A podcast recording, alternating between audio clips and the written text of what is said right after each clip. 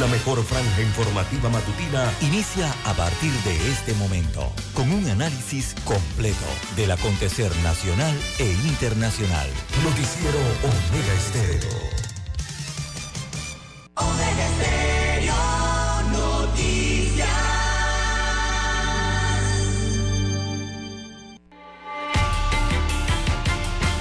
A continuación, los titulares con los hechos que son noticias hoy.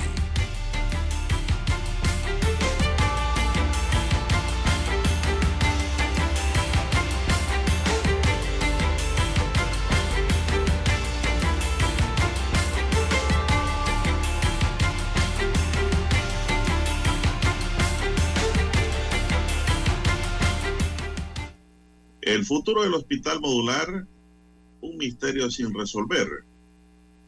Las autoridades de salud entregaron al presidente la propuesta para desmontar y trasladar el hospital. Aún no ha habido respuesta sobre el tema. Urbalia exterioriza inquietud por fecha de terminación de contrato en Cerro Patacón. Propietarios de farmacias en contra de la prórroga de los descuentos en medicamentos. Solicitan a la Asamblea crear centro de negociación de medicamentos. Gobierno extiende el subsidio del combustible hasta el primero de abril. También para hoy, Ministerio de Comercio y Programa de Naciones Unidas unen esfuerzos para incrementar la inversión sostenible. Aeropuerto de Tocumen movilizará más de 117 mil pasajeros durante la fiesta de carnaval. También para hoy, señoras y señores, Jocelyn recibió un tiro en la zona paga de San Isidro, luego que hubo un intercambio de disparos entre pandilleros. Ella fallece. Nada tenía que ver con ese tema de las pandillas, y es lo que hemos venido diciendo, cuando mueren los inocentes. También tenemos, señoras y señores, para hoy,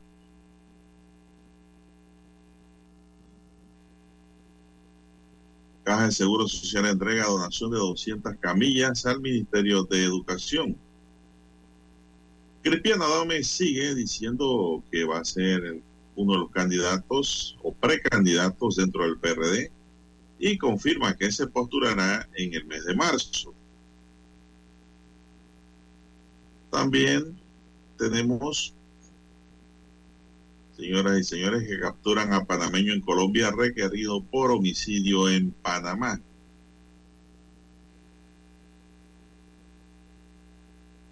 Prohíben movilización de aves domésticas en Panamá Oeste. 50 años de prisión para 5 por triple homicidio en Villa Grecia. Amigos y amigas, estos son solamente titulares. En breve regresaremos con los detalles de estas y otras noticias. Estos fueron nuestros titulares de hoy. En breve regresamos.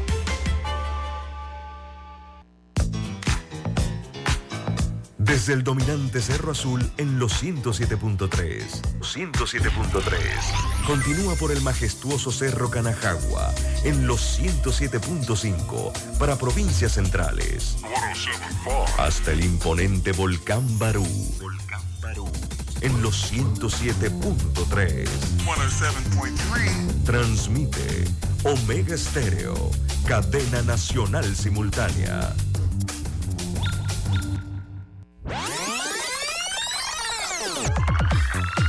Omega Stereo tiene una nueva app. Descárgala en Play Store y App Store totalmente gratis. Escucha Omega Stereo las 24 horas donde estés con nuestra nueva app. 7:30 AM.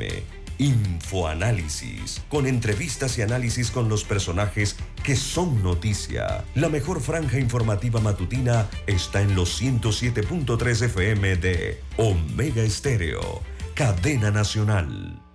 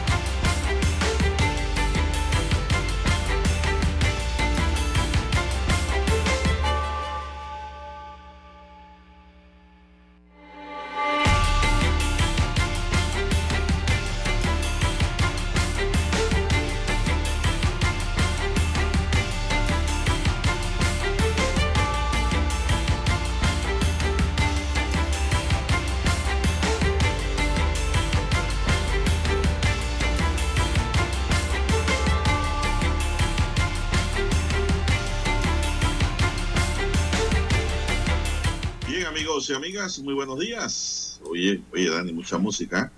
Hoy es miércoles 15 de febrero del año 2023. En el tablero musical de Daniel Arauz Pinto se encuentra el licenciado, así se llama ahora, el orgullo del Valle de los Lagartos, que le mandaron un saludo desde Chorrera ayer, colega ahí. Se me saluda el hombre del Valle de los Lagartos, con Daniel Arauz Pinto, el licenciado. Él está en el tablero de controles siempre. En la mesa informativa le saludamos. César Lara. Y Juan de Dios Hernández Sanjur para presentarles las noticias, los comentarios y los análisis de lo que pasa en Panamá y el mundo en dos horas de información, iniciando esta jornada como todos los días, con mucha fe y devoción, pidiéndole a Dios para todos salud, divino tesoro, seguridad y protección, sabiduría y mucha fe. Dios, amigos.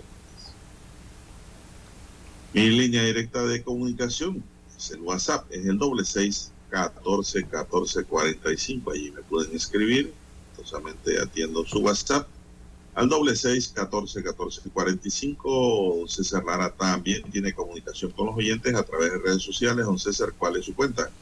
Bien, estamos en las redes sociales, en arroba César Lara R, arroba César Lara R es mi cuenta en la red social Twitter, también para Instagram. Allí puede enviar sus mensajes, sus comentarios, denuncias, fotodenuncias, el reporte del tráfico temprano por la mañana. Recuerde arroba César Lara R. Buenos días, eh, don Daniel, a usted, don Juan de Dios, a todos los amigos oyentes a nivel de la República de Panamá, comarcas, provincias, el área marítima, donde llegan las señales de Omega Estéreo, también los que están en omegaestereo.com, cobertura a nivel mundial los que ya eh, nos sintonizan a través de su televisor. Omega Estéreo llega a través del canal 856 de Tigo Televisión pagada por cable a nivel nacional. Y los que tienen su aplicación para sus dispositivos móviles, para sus celulares. Allí usted te puede escuchar la estación eh, de forma directa, así que simplemente tiene que descargarla desde su tienda favorita para su sistema Android o iOS. Buenos días, eh, don Juan de Dios, ¿cómo amanece para hoy? Bueno, muy bien, don César, muy bien. Espero que usted esté bien también. Igualmente. Y, don Dani, el tablero de controles, vestido hoy su camisa celeste. Dani, conduce Metrobús también. Celeste uniforme. constante ese es su uniforme. No sé, de pronto en sus horas libres, bueno, como en Panamá hay que tener dos y tres trabajos y buscar eh, fuentes de ingresos, entonces adicionales, siempre eh, la gente trabaja en otra cosa, ¿no? Hacen otros trabajos. Y así vemos que el panameño, muchísimos panameños tienen dos y tres trabajos. Bien, son las 5.44 minutos, Dani. Vamos a hacer la primera pausa para entrar en materia informativa. Adelante.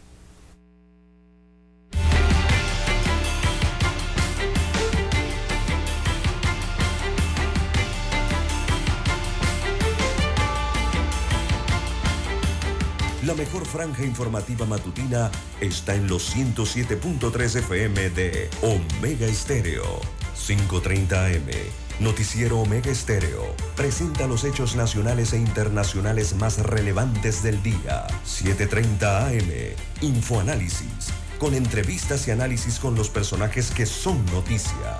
De 8 y 30 a 9 y 30 de la mañana. Sin rodeos. Con Álvaro Alvarado. De lunes a viernes. Por Omega Estéreo.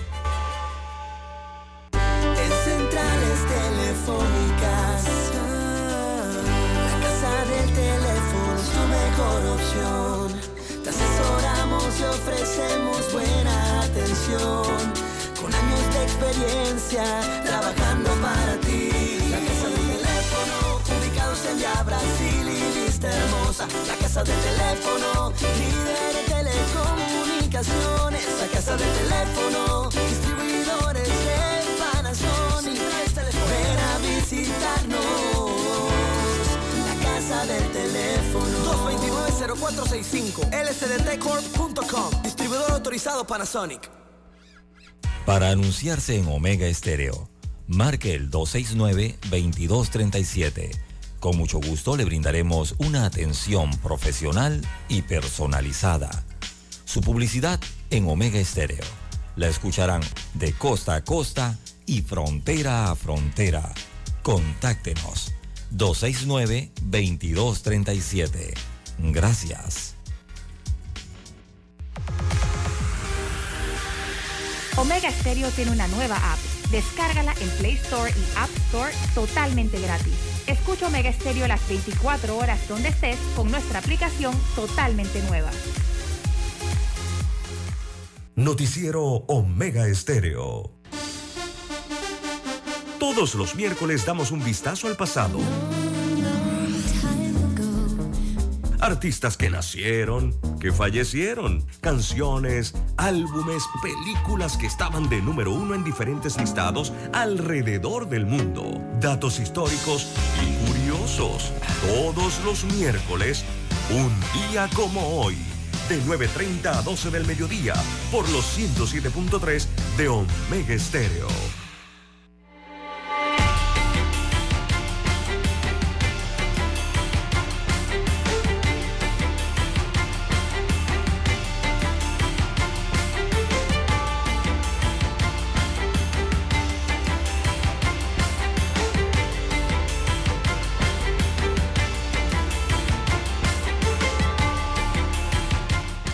Amigos y amigas, seguimos, son las 5.48 minutos, avanza la mañana, ya hoy es miércoles, mitad de semana, hoy es día de sorteo, compre su billetito, no deje de comprarlo y con ello colabora con la beneficencia pública, que es muy importante y si tienen suerte, también la beneficencia pública le revierte. Pero no compre chancecito, que con eso no va a resolver nada. Compre su billetito. Si no jugó, no jugó, pues está en jugada. Y si le jugó, bueno, resolvió algunas cositas por allí. Y eso no está de más. Bueno, vamos a la nota informativa. El Ministerio de Educación inicia el proceso de trámite y distribución de cheques para pagar lo adeudado a los docentes que brindaron este servicio durante el año 2022 y que fueron nombrados a través de la plantilla o planilla TEFA. El pago lo hará efectivo el Meduca a 4.856 educadores de condición TEFA y a los instructores vocacionales las vacaciones proporcionales. La semana pasada fue presentado ante el Ministerio de Economía y Finanzas la sustentación del traslado de partida por un monto de 4.5 millones de dólares en el que se encuentra incluido el desembolso de las vacaciones de los docentes TEFA nombrados hasta finalizar el año. Eso es lo que significa TEFA de César, nombramiento temporal, un contrato de docente que termina cuando finalice el año.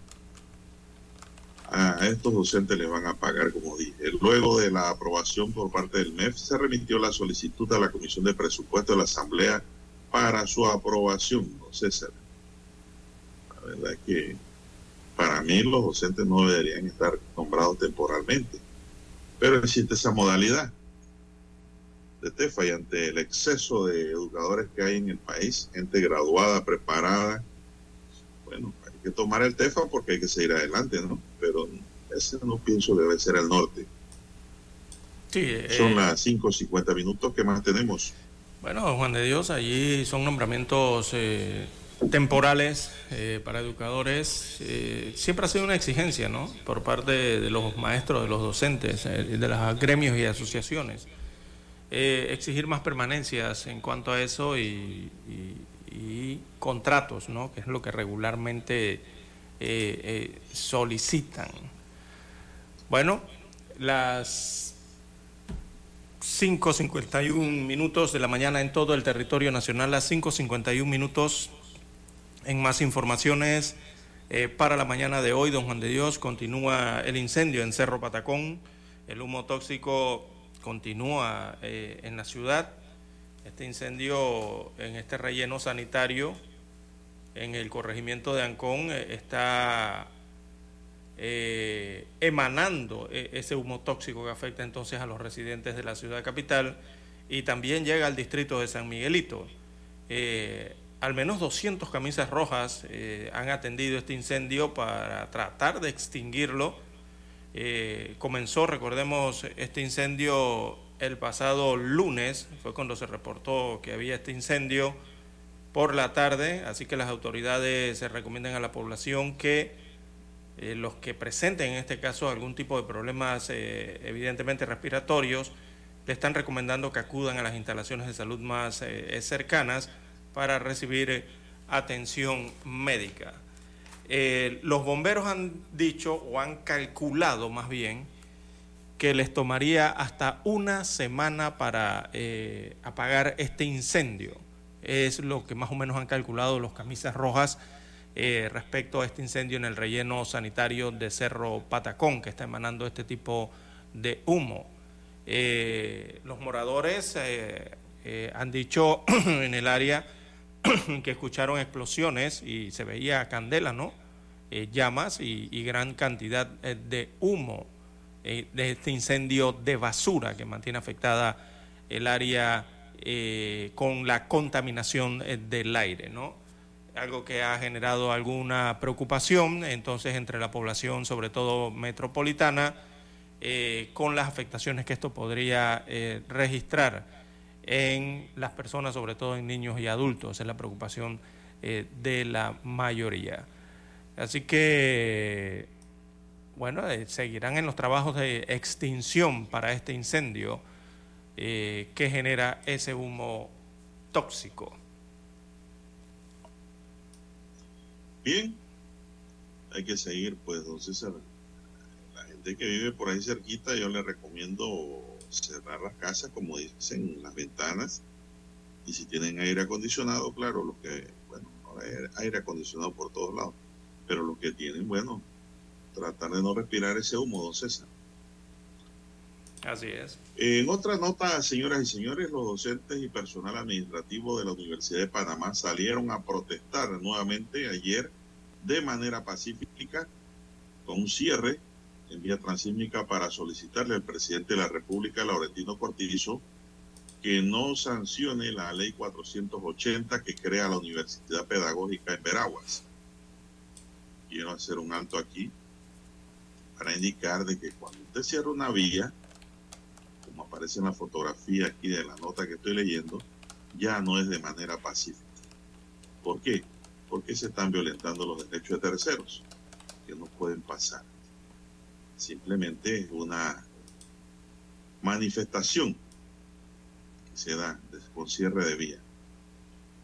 Según sustentó una vocera de los manifestantes, permitir la aprobación de dicha ley es politizar la educación superior en Panamá. Alegó que este proyecto de universidad estatal, al igual que otros cinco que hay en la Asamblea, solo son medidas meramente políticas electorales para que una vez que los diputados salgan de sus curules, tengan donde nombrar personal utilizando el presupuesto del Estado para la educación en crear cascarones de universidades que no son otra cosa que feudos particulares. Aseguró que le están exigiendo al presidente que no sancione la ley 480 y que no se sigan creando universidades cascarones, cuyo objetivo es satisfacer la necesidad clientelista electoral de los diputados en el país autorizó que los representantes de la Universidad de Panamá jamás se le ha invitado a las discusiones de este tipo, refiriéndose a la ley 480 y por eso representantes de esa casa de estudios superiores están en la calle exigiendo que se respete el sistema educativo y si se le va a mejorar y meter presupuesto que sea dando respuestas serias, no creando cascarones de universidades.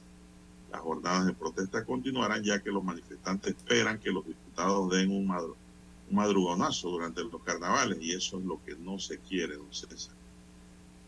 Bueno, están protestando los docentes y administrativos de la Universidad de Panamá, don César. Sí, deben ser sobre todo del área de docencia y pedagogía. Sí, exacto. Deben ser específicamente, eh, eh, supongo, no lo detalla la nota, pero debe ser la Facultad de Ciencia de Ciencias de la Educación, don Juan de Dios. Recordemos que la Universidad de Panamá tiene una facultad eh, completa, ¿no? De, de, universidad o pensum completo para las ciencias de la educación, de donde salen maestros, profesores y sale todo esto, ¿no? ese es un rechazo constante que hay sobre esa universidad pedagógica. ese proyecto de ley para crear esa universidad que se llamaría Juan de Móstenes Semena fue presentado por la diputada Marilyn Bayarino del circuito de Arraiján, desde el Partido Cambio Democrático. Eh, desde que se presentó ese proyecto, lo único que ha generado, don Juan de Dios, son protestas, cierres de calles, protestas, protestas y más protestas, ¿no? Eh, y es por el, eh, son administrativos, estudiantes, profesores, se están oponiendo a la creación de esta nueva casa de estudios superiores. Argumentan que eso duplicaría los recursos del Estado para una universidad completa. Digo, evidentemente ya existe la Facultad de Educación de la Universidad de Panamá. La Universidad de Panamá es la universidad rectora del resto de las universidades. O sea, ya hay un lugar donde eh, poder eh, graduar entonces eh, a los docentes, a los maestros en el país, por lo menos a nivel universitario de profesores, ¿no? La otra pregunta es, este, esta universidad se desconoce de dónde saldría el presupuesto para poder poner en funcionamiento una universidad completa, ¿no? Eh, esa factibilidad no, no, la he escuchado por parte de los proponentes de la universidad, simplemente la proponen. y también está el, el, hecho de que esta, este proyecto tocaría eh, la Escuela Normal de Santiago. O sea, esto sería una transformación de la Escuela Normal de Santiago eh, en, universidad, por eso la titulan Universidad Pedagógica Juan de Móstenes Arosemena. Así que así está la situación eh, con este proyecto de ley que ha recibido el rechazo casi que generalizado, don Juan de Dios. Bien, son las 5.58. Miembros de la Unión Nacional de Propietarios de Farmacias se oponen a la extensión por seis meses de la medida que aplicó el gobierno de un descuento del 30% a una lista de 170 medicamentos, a que sean ellos los que tengan que soportar la carga del desabastecimiento en las instituciones de salud pública. El presidente de la ONPROFA, Orlando Pérez, detalló que le van a plantear a la mesa técnica de medicamentos que suspende el decreto número 17 de miércoles 10 de agosto de 2022 porque este ha afectado al comercio farmacéutico. Alegó que debido a la implementación de dicho decreto ya han cerrado sus puertas 10 farmacias en el país, las cuales contaban con más de 100 colaboradores directos y más de 50 indirectos, que ahora pues dicen ha quedado desempleado.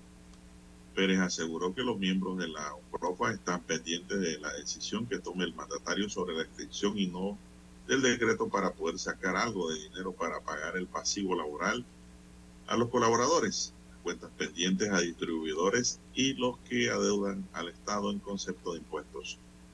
Explicó que el gremio ve con preocupación la posibilidad de que el presidente extienda la medida por seis meses, pues tampoco le vemos beneficio que está tenido para la población nacional porque los medicamentos se han agotado pues los, laboratorios han dejado de traerlos aduciendo que se quedaron sin materia prima.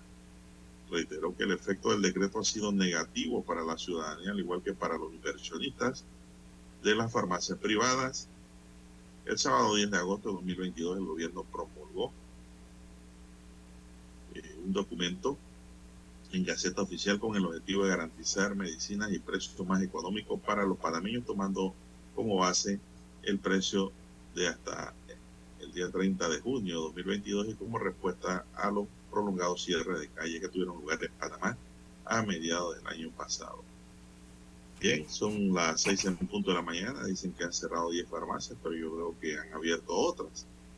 Hay una cadena gigante aquí ya, don César, que se llama Farmacia Sabas y la cuña es gratis. Ya llevan más de 20 farmacias abiertas en todo el país. Es una que tienen como color distintivo eh, color naranja. Ayer vi que abrieron otra en Caledonia. Eso es un monstruo de, empresa, don César. Y lo más bonito es que los precios, don César, allí son sabrosones, comparado con las otras. Eso es lo que se necesita, la competencia, don César. Bueno, eso en el sector privado, pero el origen de todo esto era para subsanar o tratar de mejorar la situación de los medicamentos a nivel del Estado, la Caja del Seguro Social y, Ministerio de Salud. Y poco se ha visto al respecto, ¿no? No sé qué ocurrió con los medicamentos solidarios, eh, no sé realmente qué ha pasado con el Medixol, que no ha arrancado realmente, dicen que no, no ha sido utilizado hasta el momento. Eh, entonces, eh, lo que ocurre con los asegurados de la Caja del Seguro Social y sus medicamentos es otro punto, ¿no? Hay que hacer la pausa, escuchemos el himno nacional.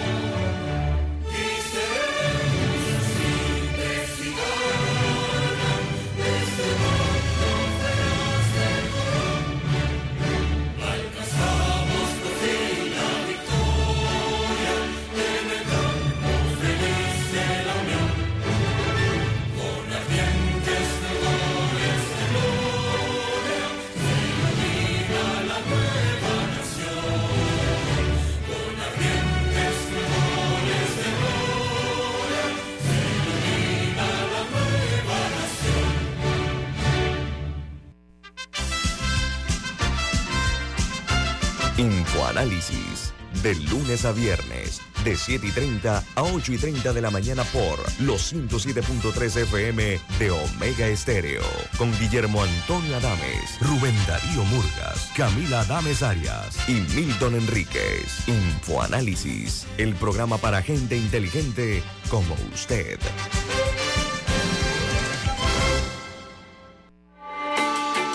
Noticiero Omega Estéreo.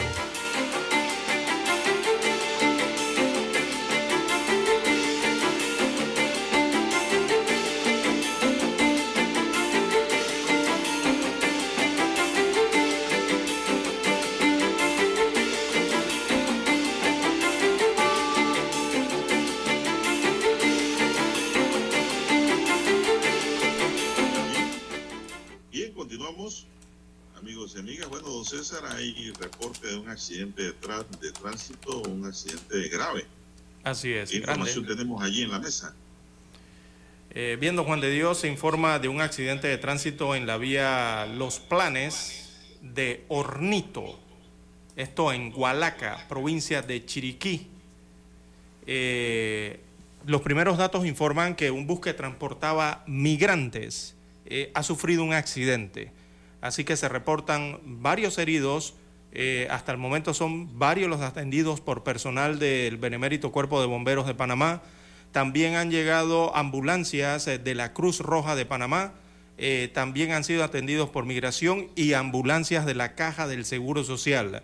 Adicionalmente han enviado al lugar ambulancias del Servicio Único de Emergencias Médicas 911 eh, y la Policía Nacional a través de operaciones del tránsito también atiende este accidente eh, considerable que se ha registrado entonces en el sector de los planes, en Hornito, en Hualaca, eh, con un bus de estos tipos nevera, como lo conocemos en Panamá, que transportaba migrantes hacia ese punto de la República eh, de Panamá. Recordemos que por esta área eh, hay un albergue en donde son llevados los migrantes, eh, son áreas de recepciones, ¿no? Este es el área de recepción más occidental del país. Son migrantes que vienen desde la provincia de Darién y que intentan entonces tomar la ruta centroamericana para llegar a los Estados Unidos de América. Es un accidente que ha ocurrido la madrugada de hoy y es una información en desarrollo en este momento. Bueno, así es, don César, eh, se habla de víctimas fatales, pero no tenemos mayores detalles sobre el tema. Eh, ¿Cuántas víctimas fatales pudiesen haber en ese vuelco eh, de ese autobús que viajaba repleto de migrantes? Se habla de alrededor de 55 eh, migrantes que iban en el autobús. Ah, pero no tenemos el número de heridos ni el número de fallecidos. Hay que esperar eh, los datos eh, cuando van llegando, don Juan de Dios. Es la información que hay hasta el momento. Entonces, en este accidente de consideración que ha ocurrido en Hualaca, provincia de Chiriquí, ahí en el sector de Hornitos. Bueno, muchas gracias al amigo del 2714 que también nos ha dado el reporte de este accidente, don César. Así es, gracias a los amigos oyentes. Hecho registrado en Chiriquí, lamentablemente, don César, donde pues hay vidas humanas eh, por medio. Estaremos informando con más detalle a medida que vayan subiendo más informaciones. Son las seis nueve minutos. Buenos días, Panamá. El Aeropuerto Internacional de Tocumen prevé movilizar más de 117 mil pasajeros desde el día 12 al 27 de febrero con motivo de las fiestas de carnaval. El tráfico de pasajeros durante esta época de fiesta duplica el número de viajeros durante una operación normal. Según datos suministrados por la Gerencia de Experiencia al Pasajero, unos 59.256 pasajeros llegarán al país, mientras que desde el Aeropuerto Internacional de Tocumen se movilizarán hacia los diferentes destinos de Sudamérica y Norteamérica, así como el Caribe, unas 57.977 personas. La perspectiva trazada en el aeropuerto de Tocumen sitúa los días 13, 17 y 18 de febrero como los días de mayor flujo de salida de pasajeros y 12, 21 y 22 de febrero como los días de mayor flujo de llegada. Eh, Raful Arab, gerente general del Aeropuerto Internacional de Tocumen, señaló que estamos ejecutando un plan para que la experiencia de los pasajeros sean más cómodas y expeditas. Contamos con el apoyo de las autoridades que operan en el aeropuerto, dice el gerente. Así que, pues, por tratarse de una fecha, don César, de alto tráfico, la administración de esa terminal recomienda que antes de trasladarse al aeropuerto confirme su vuelo itinerario, ¿no? Para evitar el pandemonio, César, y el hormigueo. Llegó, llegue así, pues, con un mínimo tres horas antes de la salida, don César. ¿eh? O sea que hay que estar ahí tres horas antes. Y manténgase siempre, pues, en contacto con su aerolínea, lo que le permitiría a usted una fluidez para su procedimiento de registro y que evite cualquier contratiempo y pueda salir del país que van a viajar. También ellos están sugiriendo la respectiva documentación de viaje en el equipaje de mano y verificar con antelación los permisos para viajes de menores de edad. Acuérdense que cuando la pareja no viaja junto hay que llevar un permiso. Sí, hay mucho cuidado allí. ¿eh? Así es. Hay que tener un permiso de salida para los menores, que lo dan los padres. Son las 6 a 11 minutos. ¿Qué más tenemos para esta mañana, don César? Bien, don Juan de Dios, eh, ha fallecido otra víctima que es inocente en medio de esta eh, situación violenta que hay entre los pandilleros en Panamá. Eh, se trata de una ciudadana que esperaba un autobús en ah. días pasados en una parada y un enfrentamiento entre bandas, disparos entre bandas eh, una de las balas eh, la hirió a ella. Ella eh, permanecía en un centro hospitalario, pero lastimosamente perdió su lucha por la vida. Así que esto se registró en el sector de San Isidro, aquí en la provincia de Panamá. el próximo primero de marzo, Jocelyn del Carmen Pascasio González cumpliría 22 años de edad. Por desgracia, una bala acabó con su vida y sus sueños en cuestión de minutos. Eran alrededor de las 11 de la noche del lunes. Eh, Jocelyn eh, se dirigía a su casa tras haber cumplido con su jornada laboral en un comercio de reparación y venta de celulares ubicado en el centro comercial del distrito de San Miguelito. De pronto se escucharon varias detonaciones Jocelyn estaba en la zona paga de San Isidro.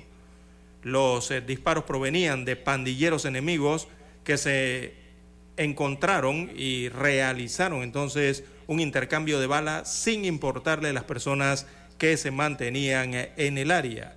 Desafortunadamente, esta joven, perdón, de 21 años de edad, terminó recibiendo un disparo en el lado izquierdo entre la nuca y la cabeza. Así que la joven cayó al pavimento, unidades de la Policía Nacional llegaron al lugar y al verla de inmediato la subieron un vehículo policial para trasladarla al cuarto de urgencias eh, del Hospital San Miguel Arcángel. Minutos después, perdón, de haber ingresado, eh, la joven falleció, según los reportes.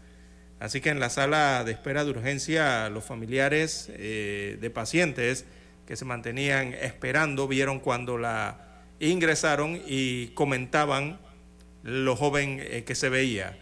Allí tendida entonces en una cama del hospital eh, terminaron los sueños de esta joven de 21 años de edad, eh, de nombre, repito, Jocelyn del Carmen Pascasio González. Ella recibió un tiro en la zona paga de San Isidro.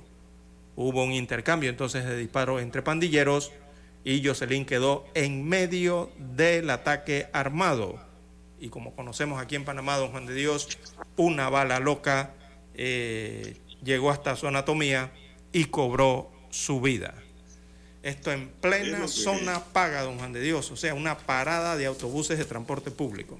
Bueno, es lo que venimos diciendo, don César, aquí en esta mesa, porque algunas autoridades dicen no, se están matando entre ellos, los pandilleros.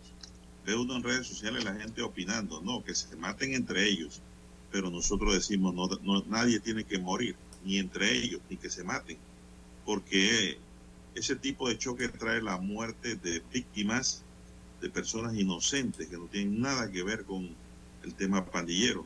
Y aquí hay un caso de eso, con esta joven que pierde la vida cuando una bala loca le pega y pues pasa lo que hemos comentado durante esta mañana, lo que hemos informado. Lamentable el hecho y eso es lo que no queremos, porque sabemos muy claramente que en esos choques de pandillas muere gente inocente, muere gente que no tiene nada que ver, por eso es que hay que combatir el pandillerismo de una vez por todas. No hay de otra, entonces. Así es. Son las seis, quince minutos, don Dani. Vamos a hacer una pausa y regresamos. La mejor franja informativa matutina está en los 107.3 FM de Omega Estéreo, 530 AM. Noticiero Omega Estéreo presenta los hechos nacionales e internacionales más relevantes del día. 730 AM. Infoanálisis, con entrevistas y análisis con los personajes que son noticia. de 8 y 30 a 9 y 30 de la mañana, sin rodeos, con Álvaro Alvarado, de lunes a viernes, por Omega Estéreo.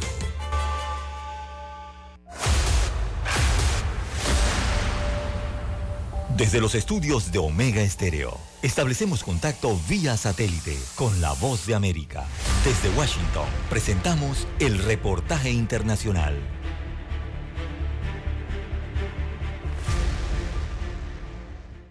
En un momento en el que ya las tensas relaciones entre Estados Unidos y China se han visto exacerbadas, luego de que se derribara durante los últimos días un globo que sobrevolaba espacio aéreo estadounidense y cuya finalidad aún está en investigación, la Marina y el Cuerpo de Marines de los Estados Unidos confirmaron la realización de ejercicios militares conjuntos en el mar de China Meridional. Los ejercicios militares estadounidenses realizados durante el fin de semana habrían sido planeados con anticipación, según un comunicado de prensa emitido por la séptima flota de los Estados Unidos con sede en Japón. La misiva además destacó que el portaaviones USS Nimitz y la decimotercera unidad expedicionaria de la Infantería de Marina serían los encargados de estas operaciones de fuerza de ataque expedicionarias integrada. La comunicación emitida por la Armada estadounidense resaltó la necesidad de ejercer una poderosa presencia en la región para apoyar la paz y la estabilidad y agregó textualmente y citamos, como una fuerza de respuesta lista, respaldamos un amplio espectro de misiones que incluye el desembarco de infantes de marina en tierra, el socorro humanitario en casos de desastre y la disuasión de adversarios potenciales a través del poder de combate visible y presente.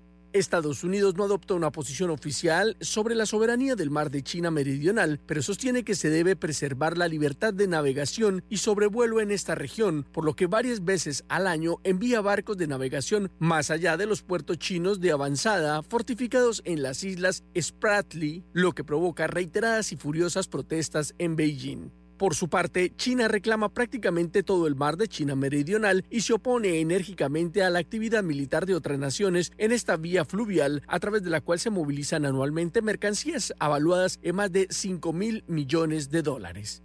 Héctor Contreras, Voz de América, Washington. Escucharon vía satélite desde Washington el reportaje internacional. 7 de febrero, año 1981. Escuchan transmisiones de prueba de Omega Estéreo, nueva corporación radial con total cobertura nacional. Durante 42 años te hemos acompañado las 24 horas del día, ofreciéndote entretenimiento e información. Noticiero Omega Estéreo. Infoanálisis. Formamos parte de la generación ochentera. Omega Estéreo, total cobertura nacional. Te vimos crecer, te acompañamos en esas largas noches de desvelo de estudio. Hasta que con esfuerzo lograste tus metas. La generación ochentera, el buen gusto por la música, que muchos heredaron a sus hijos. Omega Estéreo. Durante 42 años hemos sido tu fiel compañía. Omega Stereo. 24 horas todos los días del año. Gracias por formar parte de Omega Estéreo. Omega Stereo. Esta es la generación Omega. Omega Estéreo. Cadena Nacional. Noticiero Omega Estéreo.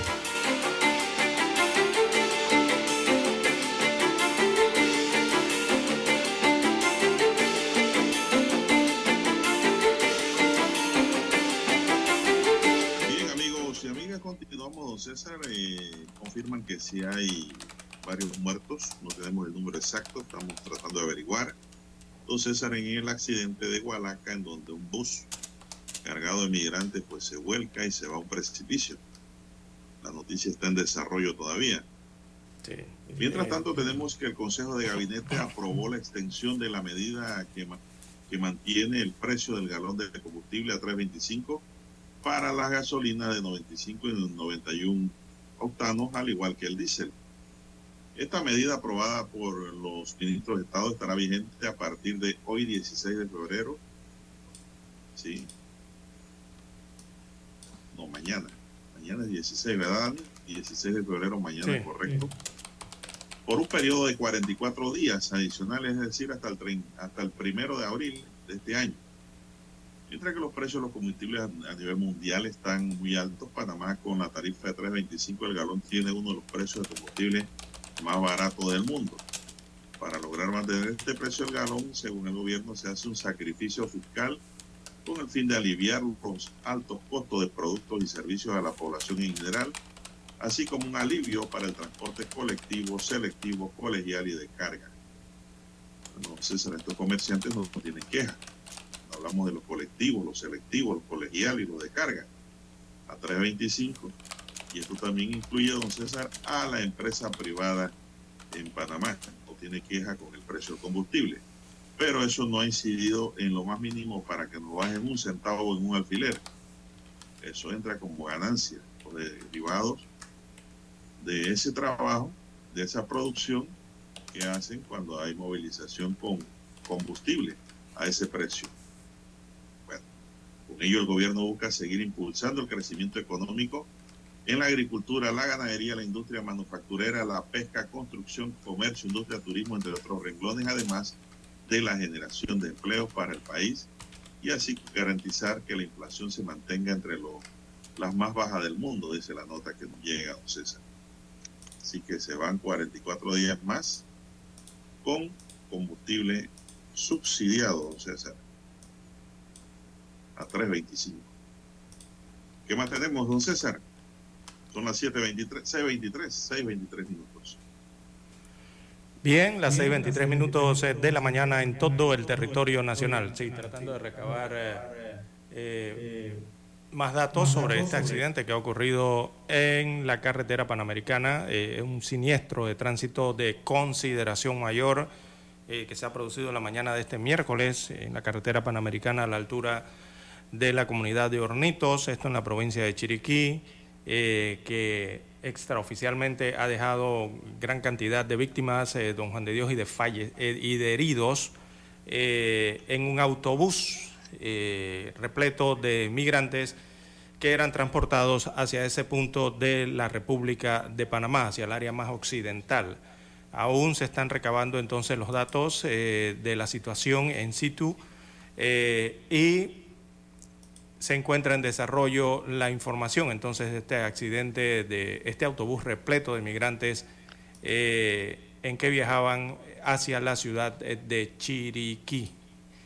Bien, las 6.24, 6.24 minutos de la mañana en todo el territorio nacional. tenemos unas cifras, pero tenemos que confirmarlas aún. Bueno, sobre ese accidente me llega información, don César, que el subcomisionado de la Dirección de Operaciones de Tránsito, Emiliano Otero, informó esta madrugada que se reportaron hasta el momento 15 víctimas fatales. Y 70 personas heridas. Luego de que el bus de la ruta Darien, que transportaba a unos 66 migrantes, impactara con un, bus tipo coaster y cayera en una hondonada, un precipicio en Hualaca, Chiriquí, cerca del lugar conocido como refugio. Eso es lo que ahora sí ya tenemos aquí. Están hablando de 15, 15 víctimas fatales. El total de heridos todavía no han terminado de contarlo, pero el bus iba con 66 pasajeros. 66 migrantes en este caso. Así que se reportan ya oficialmente entonces 15 fallecidos en este accidente de tránsito y al menos 51 eh, personas heridas eh, de los que viajaban en este autobús que son atendidos en el lugar en estos momentos por personal de los bomberos, de la, eh, de la Cruz Roja, también del SUME 911 y de ambulancias de la Caja del Seguro Social, así como de la Policía Nacional a la altura de Hornitos, allí en el distrito de Hualaca, en la provincia de Chiriquí. Eh, repetimos, este siniestro de tránsito eh, se ha producido la mañana de este miércoles en la carretera panamericana eh, en Hualaca, en la provincia de Chiriquí, eh, ha dejado 15 personas fallecidas y al menos 51 heridos, eh, información que se mantiene en desarrollo en este momento, don Juan de Dios. Bueno, lamentable, don César, triste. previo al carnaval que estas cosas sucedan y más, don César, cuando se pierde la vida, pues. Exacto. Lo más preciado que puede tener el ser humano. Seguiremos informando a medida que nos siga bajando noticias, detalles de ese acontecimiento registrado en Chiriquí. En tanto tenemos, don César, ya a las 6.26 minutos, el Ministerio de Desarrollo Agropecuario de Panamá anunció la prohibición de la movilización de aves domésticas de traspatio, huevos fértiles y aves ornamentales en la provincia de Panamá Oeste como medida para prevenir la diseminación de la influenza aviar de alta patogenidad o alta patogenicidad la medida se debe a la alta población avícola en la región y el riesgo que representa la influenza aviar, una enfermedad transfronteriza que afecta negativamente a la industria avícola. La medida no afectará a las aves y huevos comerciales que están exceptuados de la prohibición, entonces La medida se establece en virtud de la ley 23 de 15 de julio de 1997 que atribuye a la Dirección Nacional de Salud Animal la facultad de establecer requisitos sanitarios para la introducción de animales y producción de animales en el país. La medida es parte del Plan Nacional para la Prevención eh, contra la Gripe que busca proteger la industria avícola del país. Así que pues hay una medida aplicada en Panamá Oeste, don César, pero que no se aplica a las empresas que producen a gran escala porque estamos hablando, don César, de las gallinas de patio. ¿Me comprende? Así es, las domésticas. Bueno, son las 6:28. Dice Dani que hay que hacer una pausa aquí para escuchar el periódico.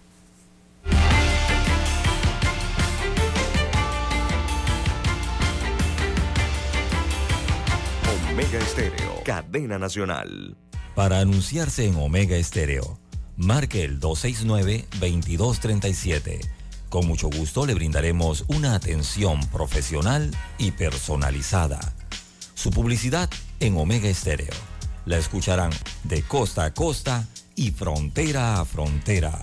Contáctenos 269-2237. Gracias.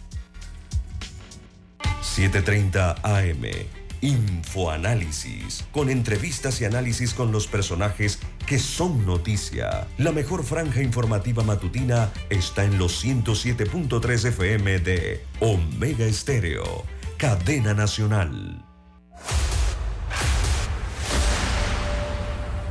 Desde los estudios de Omega Estéreo, establecemos contacto vía satélite con la voz de América.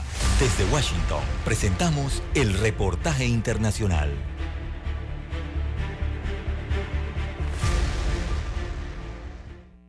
Vente Venezuela, el partido político liderado por la precandidata presidencial María Corina Machado acusó a las cúpulas de los partidos Primero Justicia, Un Nuevo Tiempo y Acción Democrática de intentar implosionar el proceso de elecciones primarias en las que la oposición definirá el candidato que se medirá con el aspirante del partido de gobierno en las elecciones presidenciales previstas para 2024 y de supuestamente solicitar la intervención del Consejo Nacional Electoral. Henry Alviares, coordinador nacional de Vente Venezuela, reiteró la exigencia de que todos los venezolanos en el exterior también participen en el proceso, que sea de forma manual y sin intervención del Poder Electoral para evitar que se desestimule la participación ciudadana. Es poner en manos del régimen cosas estratégicas de la oposición. Es decir, ellos van a saber en qué centro participa la oposición, cuáles son nuestros operarios y al final con toda esta información en su ingeniería electoral perversa aplicar lo necesario para desestimular. Consultada por La Voz de América, la presidenta del Partido Primero Justicia, María Beatriz Martínez, rechazó esos señalamientos y exigió respeto por la autonomía de la comisión de primarias que organiza el proceso. Si algo es fundamental para nosotros en este momento es ir a través de un proceso de elecciones primarias que unifique a toda la oposición venezolana. Estamos muy claros que no es un sector ni es un segmento de la oposición venezolana la que puede definir los intereses y las condiciones técnicas de participación. La semana pasada, la Comisión Nacional de Primarias anunciará la fecha y el cronograma de la consulta opositora. Informó que instaló una comisión técnica con el Consejo Nacional Electoral para evaluar la posibilidad de utilizar los centros de votación, así como la organización de jornadas especiales de inscripción de nuevos votantes. Carolina Alcalde, Voz de América, Caracas.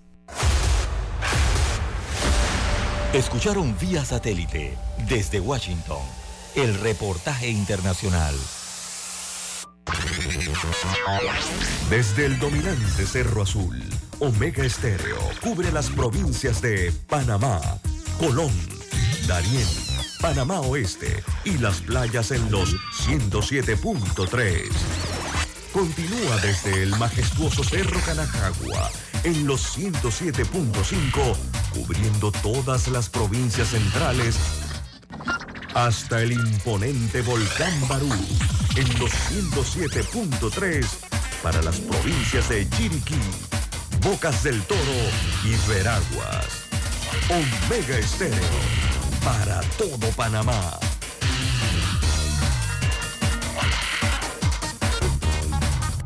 Noticiero Omega Estéreo. Las noticias impresas en tinta sobre papel. Con ustedes. Escuchando el periódico. Los titulares de las primeras planas de los diarios estándares de circulación en Panamá.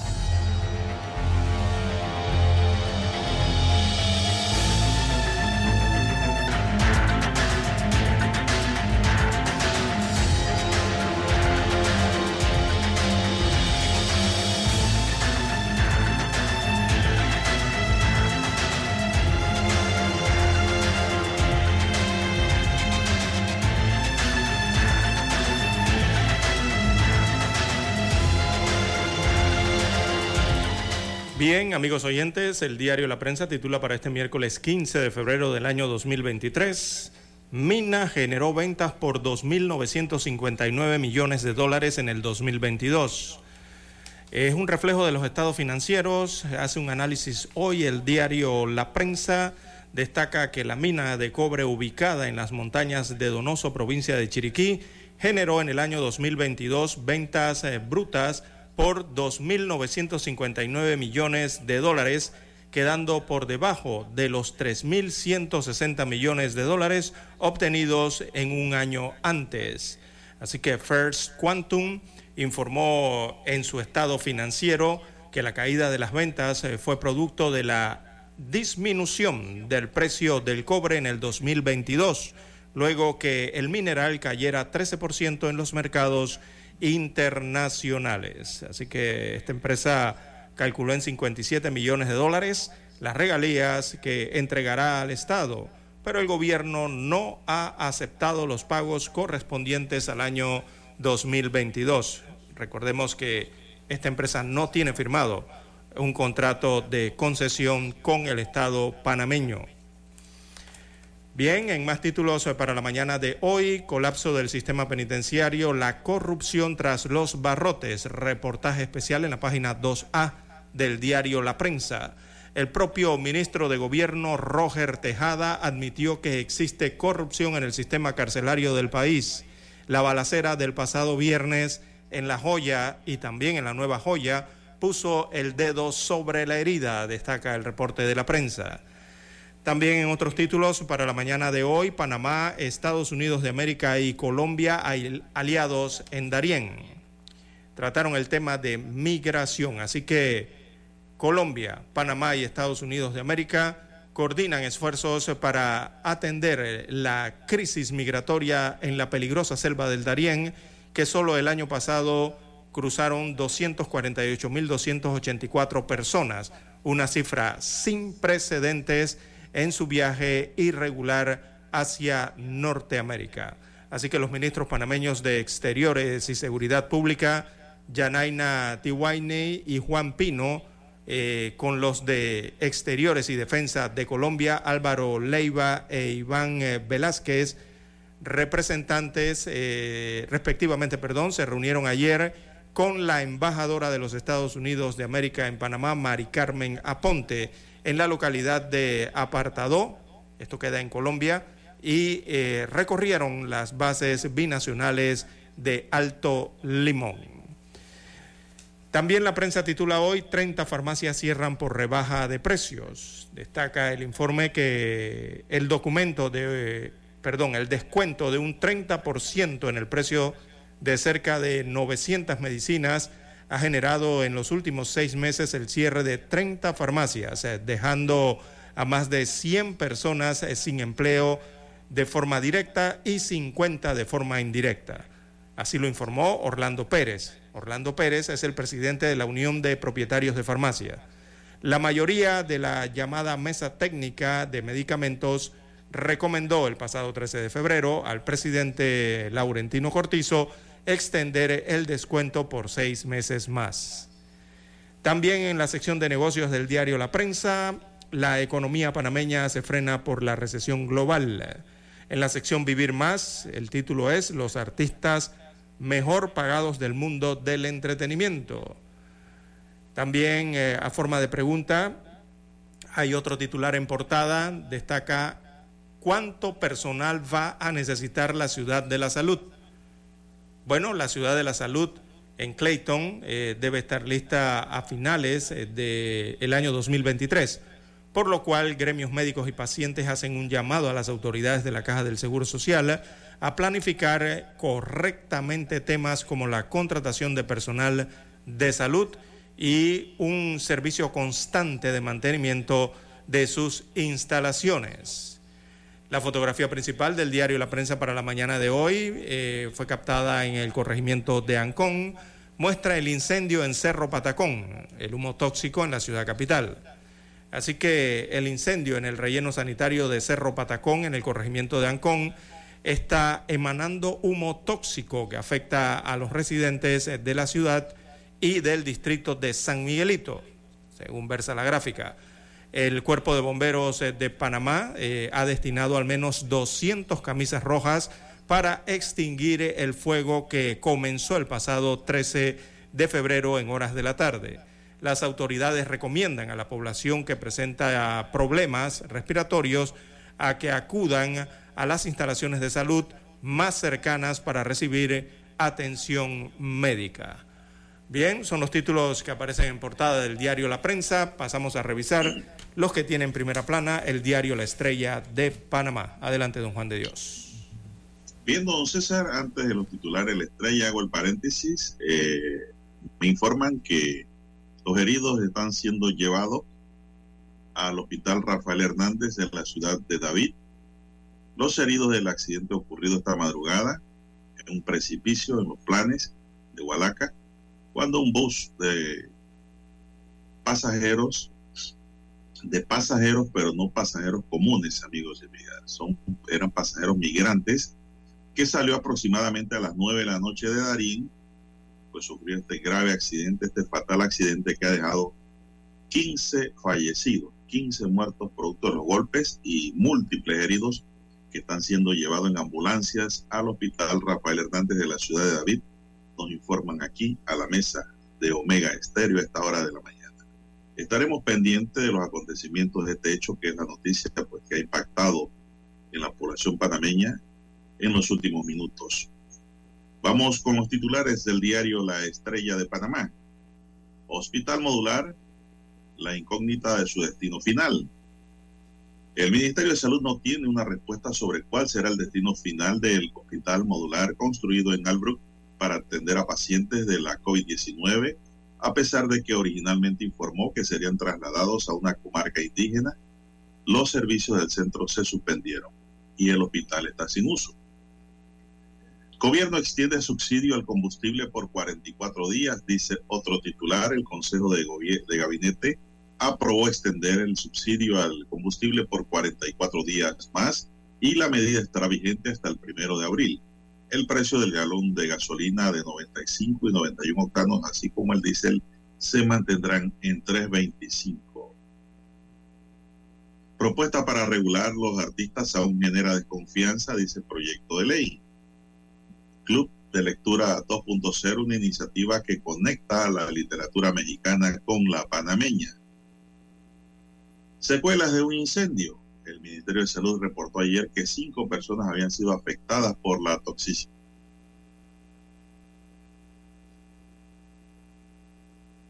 Bien, amigos oyentes. Con el Ministerio de Salud, repetimos, el Ministerio de Salud reportó ayer que cinco personas habían sido afectadas por la toxicidad del humo que emana el incendio en el relleno sanitario de Cerro Patacón y recomendó a las personas que residen cerca del lugar utilizar mascarillas. Los bomberos continuaron ayer las labores de extinción de incendios. Más titulares. Panalandia llega a Colón para celebrar su décima edición. También tenemos que Papúa, Nueva Guinea, rival de Panamá. Y denuncias por abuso sexual aumentaron en el año 2022. Amigos y amigas, estos son los titulares correspondientes a la fecha que nos brinda el diario La Estrella de Panamá. Y concluimos con la lectura de los titulares correspondientes a la fecha. Una pausa, don David. Hasta aquí. Escuchando el periódico. Las noticias de primera plana, impresas en tinta sobre papel.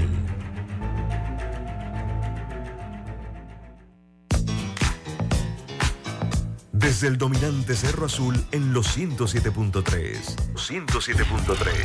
Continúa por el majestuoso Cerro Canajagua en los 107.5 para provincias centrales. Hasta el imponente Volcán Barú. Volcán Barú en los 107.3.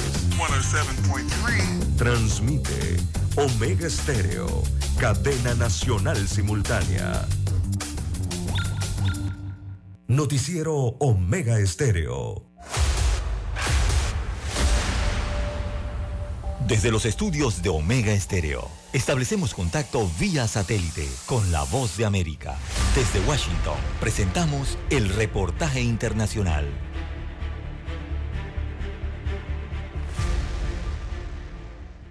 Los organismos internacionales de ayuda humanitaria continúan sumando esfuerzos para apoyar a los afectados por el devastador terremoto que azotó a Turquía y Siria, dejando una estela de dolor entre sus habitantes por la suma de muertos y heridos. Tras visitar las áreas afectadas en Siria, el director de la Organización Mundial de la Salud, la OMS, Tedros Adhanom Ghebreyesus, brindó una conferencia de prensa en Damasco, la capital del país, donde realizó un llamado humanitario para recaudar 43 millones de dólares para el apoyo a las tareas de respuesta ante esta emergencia. Nos reunimos con su excelencia el presidente, quien indicó que está abierto a considerar puntos de acceso transfronterizos adicionales para esta emergencia. Una vez más, habrá una comunidad comprometida a apoyar el pueblo sirio la Agencia Sanitaria de la ONU ya distribuyó 110 toneladas de suministros médicos en las zonas afectadas de Siria. Lloramos cada vida perdida, afirmó textualmente el enviado especial del secretario general para ese país, Heir Pedersen, mientras el doctor Richard Brennan, director regional de emergencia de la OMS en Siria, señaló que la devastación y la destrucción en este país es simplemente increíble.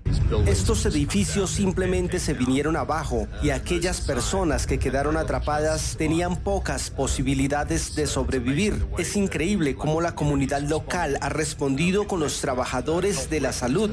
La OMS señaló el aumento del flujo de ayuda de la ONU al noroeste del país y subrayó la necesidad de abrir más puestos de control. Hasta ahora se contabilizan más de 4.500 personas muertas por el terremoto solo en Siria, un país que también enfrenta los estragos de la guerra. Sala de redacción, Voz de América. Escucharon vía satélite desde Washington el reportaje internacional. Un accidente de tránsito que causes puede arruinar tu vida y el futuro de tu familia. Recuerda que por el daño que causes puedes perder tu libertad con graves consecuencias económicas, porque los seguros pagan hasta el monto de cobertura de la póliza, que en muchos casos no es suficiente para cubrir los daños y perjuicios causados. Panameño, goza tu carnaval responsablemente. Si tomas, no manejes. Evita el exceso de velocidad. Mensaje del licenciado Juan de Dios Hernández, su abogado de confianza. Experto en todo tipo de accidentes. 6614-1445. Anótalo. 6614-1445. Es momento de adentrarnos al mar de la información. Este es el resultado de nuestra navegación por las noticias internacionales más importantes en este momento.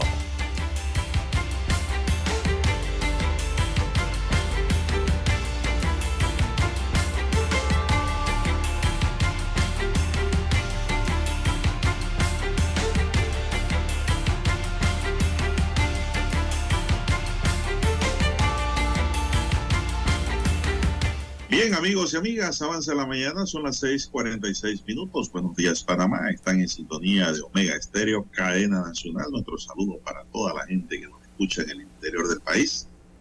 Gente pensante, gente inteligente que pues, nos esperan todos los días y nos sentimos orgullosos y satisfechos con esta clase de audiencia que todos los días nos dispensan su atención.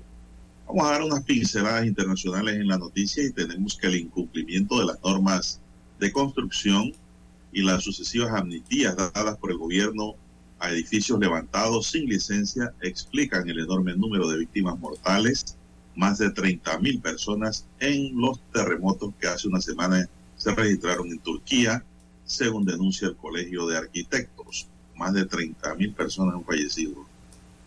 La razón principal de esta enorme tragedia es el permiso concedido a edificios construidos sin respetar la normativa de construcción denunció a la agencia EFE Emin Koramaz, presidente de la Unión de Cámaras de Arquitectos e Ingenieros de Turquía.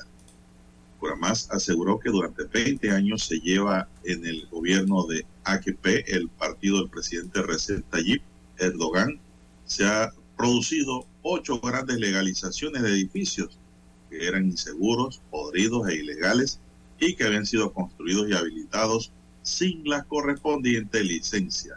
Imagínense usted, don César, cómo es esto. Eso se llama la corrupción, ¿no? Así es. No hay otro nombre. Bellezas la ciudad Hatay, toda la provincia resultó dañada y tiene que ser reconstruida totalmente, Hatay. Lo mismo ocurrió en otras ciudades de las 10 provincias afectadas.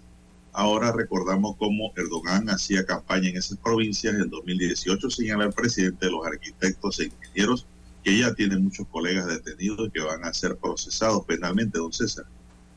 Varios medios turcos recuerdan hoy que durante la campaña para las elecciones presidenciales de 2018, Erdogan recorrió las zonas más afectadas de los sismos de magnitud de 7.7 y 7.6 de lunes, pasando y anunciando que se habían resuelto los problemas de vivienda en cientos de miles de ciudadanos gracias a lo que llamó paz de reconstrucción. Bueno, hoy día están los resultados allí, don César. Y la verdad que esto tiene que ver con la gente porque si se hace público que un edificio es peligroso, yo ni compro, ni vivo, ni alquilo allí, don César. Eso es lo que no sé, la gente sabría que eran edificios peligrosos. Es la gran pregunta que dejo allí en el tapete. Son las 6:49 minutos. Bien, las 6:49 minutos de la mañana en todo el territorio nacional.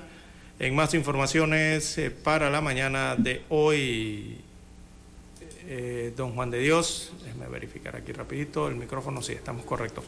En más informaciones eh, para la mañana de hoy, también tenemos que en Argentina se registró un tiroteo en el metro de Buenos Aires, allá en el país suramericano. Un hombre le quitó el arma a una policía y la mató.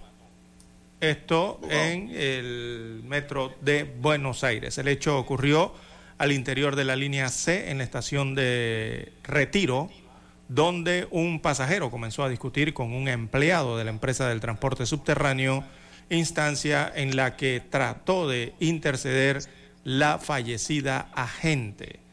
Así que llegan las gráficas, las fotografías entonces del autor eh, de los disparos, ¿verdad? Eh, este hombre en este tiroteo en el que muere un agente de la policía eh, local de Argentina que recibió un disparo a la altura del tórax y otro en el cuello, según confirman las fuentes oficiales desde el país suramericano.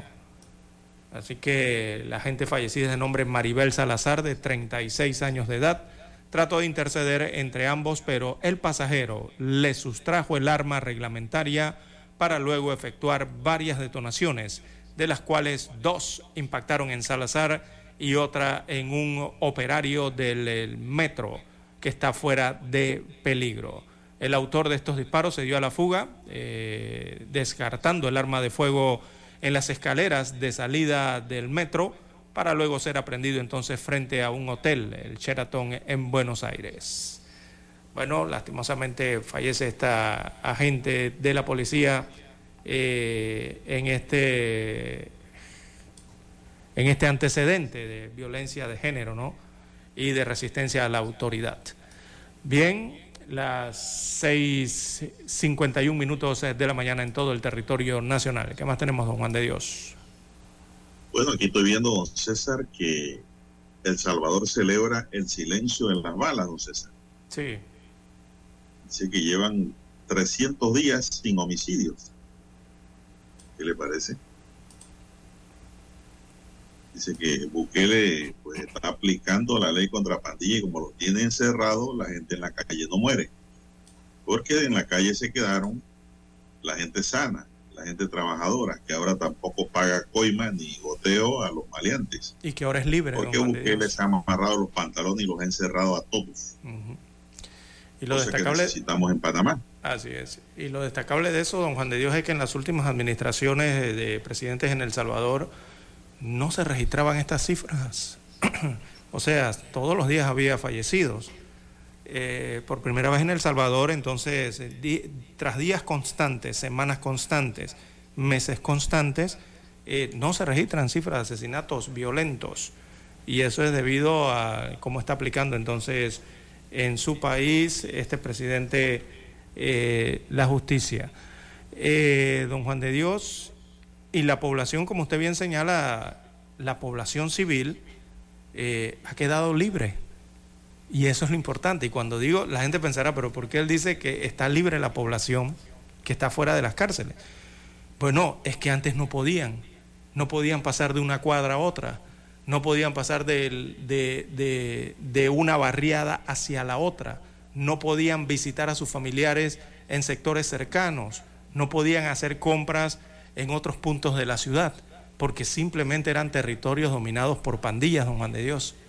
Y eh, había una territorialidad allí férrea por parte de estos grupos delictivos, delictivos que no permitían eso, no permitían que hubiese libertad de movimiento en varios puntos de El Salvador, don Juan de Dios. Ni libertad de comercio, don César. De nada. Entonces, Porque ese si es el aire. Su tienda, al rato tenía el pandillero ahí diciendo que lo iba a cuidar y que eso costaba tanto. Exactamente. Entonces no podías visitar a tus familiares, habían familias que llevaban años que no visitaban la casa de otros familiares, don Juan de Dios.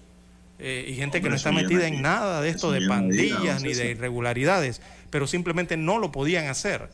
Desde que entró esta nueva política en El Salvador, don Juan de Dios, esas familias han podido ver las caras. Así es. Y para mí, don César, están bien presos. Yo felicito a Bukele de estos micrófonos, yo personalmente, por preocuparse por su población. Así es. Eh, no o sea, por nada, no cualquier empresa encuestadora. La inseguridad. la inseguridad daña la democracia. Exacto. Eh... Entonces, olvídense que no creo ese cuento de que, ah, no, Bukele es arbitrario, es, es, es antidemocrático, es malo eh, mira, que está violando las leyes en su país, están bien no, aplicadas y punto, hombre. Él está aplicando porque el problema de lo que, está lo que estaba pasando en El Salvador es que existía un descontrol falta. total, don Juan de Dios. Yo no sé.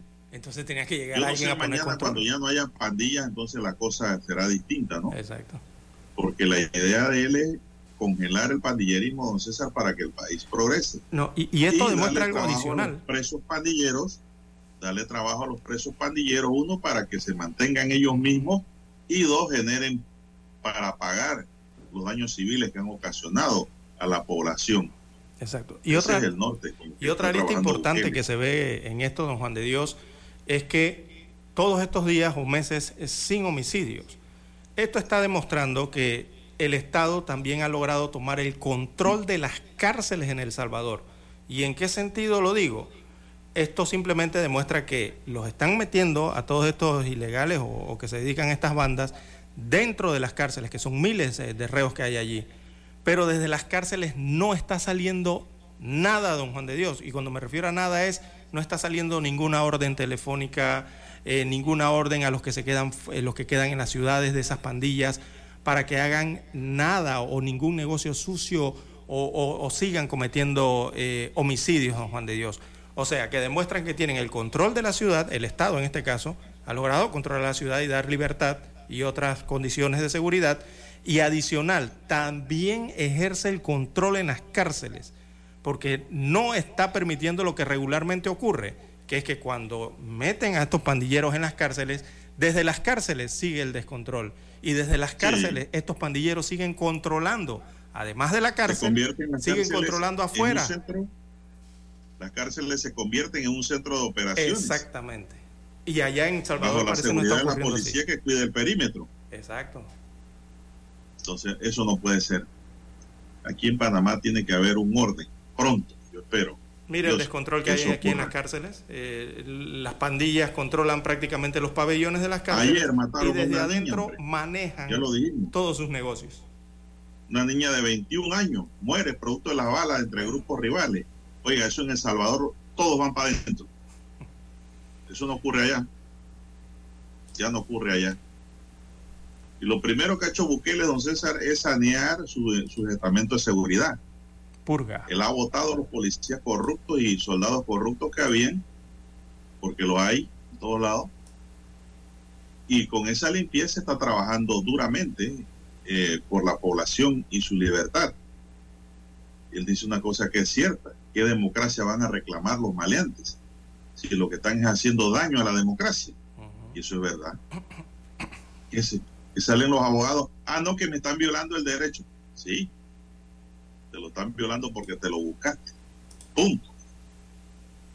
¿Y por qué? Porque tú no puedes exigir derecho donde tú no das derecho. Esa es una regla general. Son las 5.50 6.58 minutos, señoras y señores. Así es. el primero con las últimas. Bueno, en América, en la parte norte, en el cono norte, don Juan de Dios, en los Estados Unidos de América, la embajadora estrella de Donald Trump, eh, se lanza al ruedo, va a competir precisamente contra Trump por la presidencia de los Estados Unidos de América. Ella se llama Nikki Haley.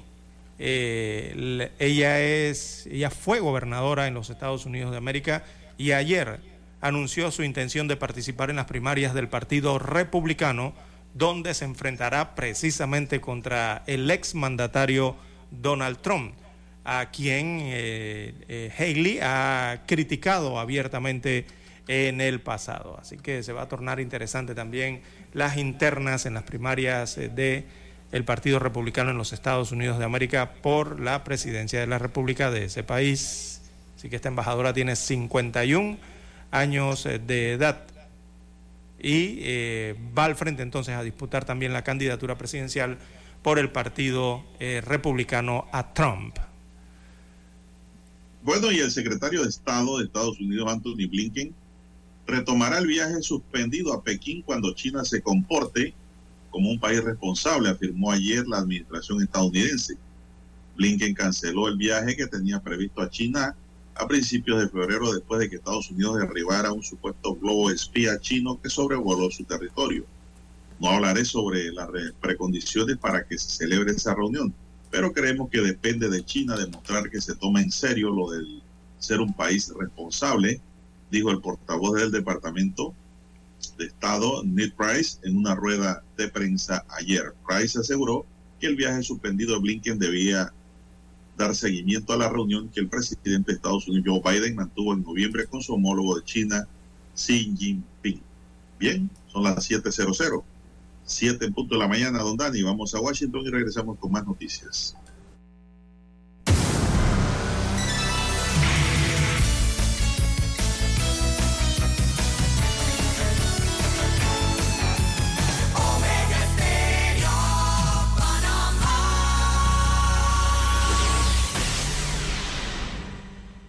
El satélite indica que es momento de nuestra conexión. Desde Washington, vía satélite y para Omega Estéreo de Panamá, buenos días, América. Buenos días, América. Vía satélite. Desde Washington.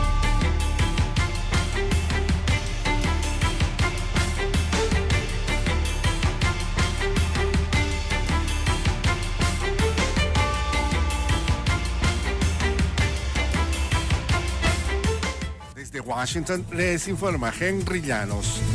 En enero, detenciones en la frontera sur de Estados Unidos se redujeron en un 42% con respecto al mes anterior. Nos informa Laura Sepúlveda. Algunos migrantes dicen que la situación en sus países de origen los lleva a mantener firme la decisión de migrar. Con el paso del tiempo cambia el perfil de los migrantes detenidos en la frontera sur. Años atrás predominaban los hombres jóvenes y solos en busca de trabajo. Por un tiempo se vio a más familias o menores no acompañados, pero la tendencia está volviendo a cambiar y la llegada de estas poblaciones se ha reducido en más de un 50%, al menos si se le compara con el mes inmediatamente anterior. Laura Sepúlveda, Austin, Texas. Un hombre armado abrió fuego en la Universidad Estatal de Michigan y dejó tres muertos y cinco heridos antes de quitarse la vida de un disparo fuera del campus en medio de una persecución que dejó a los asustados estudiantes escondidos en la oscuridad durante varias horas. La policía reportó el deceso del sospechoso durante la madrugada, cuatro horas después de los primeros disparos en Berkeley Hall, un edificio académico, y después en el MSU Union, un centro popular para comer o estudiar. El incremento descontrolado de casos de dengue en Bolivia y el colapso de varios hospitales preocupan a las autoridades sanitarias. Nos informa Fabiola Chambi. El Ministerio de Salud y Deportes de Bolivia informó que ya son más de 6.400 casos acumulados de dengue en lo que va del año y unos 26 fallecidos, siendo el departamento de Santa Cruz en la región oriental del país el más afectado con 4.800 casos. Ante la emergencia, el Servicio Departamental de Salud de Santa Cruz dispuso unidades que trabajan en la eliminación de criaderos de mosquitos a través de la picadura del zancudo llamado Aedes aegypti y se busca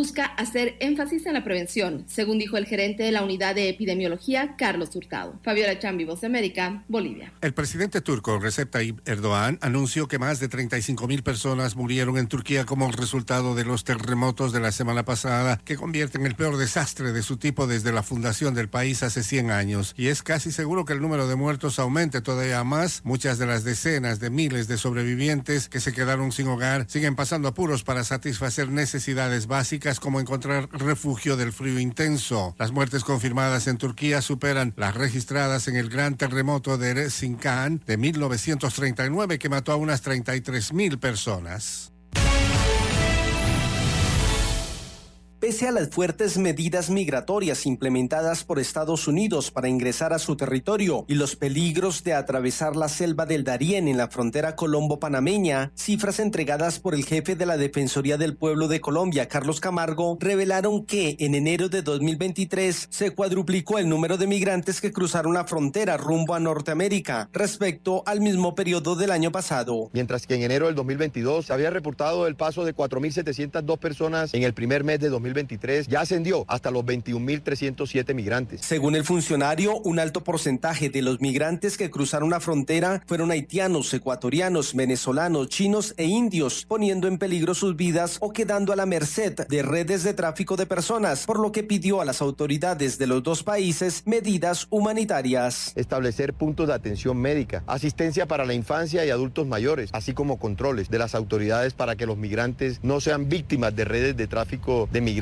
por su parte, Emigdio Pertus, representante del Consejo Comunitario del Norte, autoridad étnica en la región, denunció la negligencia de los gobiernos de los dos países para atender de fondo la problemática y anunció una acción jurídica ante la Corte Interamericana de Derechos Humanos. Las autoridades hablan, prometen, conversan, visitan, pero no resuelven nada. Nosotros estamos ya planeando una acción ante la Corte Interamericana de Derechos Humanos. Según las estadísticas, en el año 2022 cruzaron la frontera entre Colombia y Panamá cerca de 240 mil personas, entre ellas 150 mil venezolanos, 30 mil ecuatorianos, 22 mil haitianos, 6 mil cubanos y 5 mil colombianos. Manuel Arias Naranjo, Voz de América, Colombia. Desde Washington vía satélite y para Omega Estéreo de Panamá hemos presentado Buenos Días América.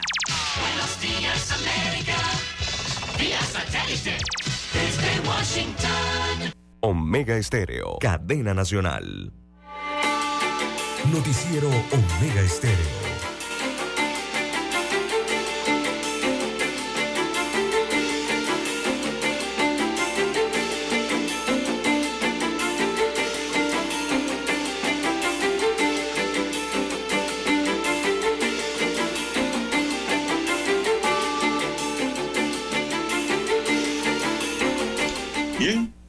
Las 7, 5 minutos y entramos en la última media hora de noticias en Omega Estéreo, cobertura nacional. Nos escucha hasta ahora nuestro gran amigo y oyente, el comisionado R, es decir, el comisionado ya jubilado, don Arturo Martínez.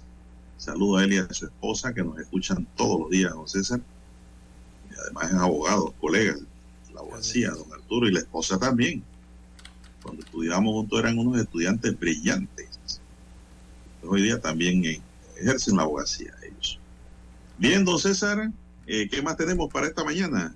¿Hay algo nuevo de sobre de Chiriquí? Se están esperando mayores detalles, don Juan de Dios, de este accidente que hasta el momento eh, lleva una cifra de 16 eh, personas fallecidas en este autobús. Este era un autobús que transportaba migrantes, que se dirigía entonces a el albergue de los Planels, allí en Hualaca. eh, y según los informes, el conductor se habría pasado de la entrada al albergue eh, de migrantes allí en los Planels, en Hualaca, y al tratar de regresar o, girar, ¿no?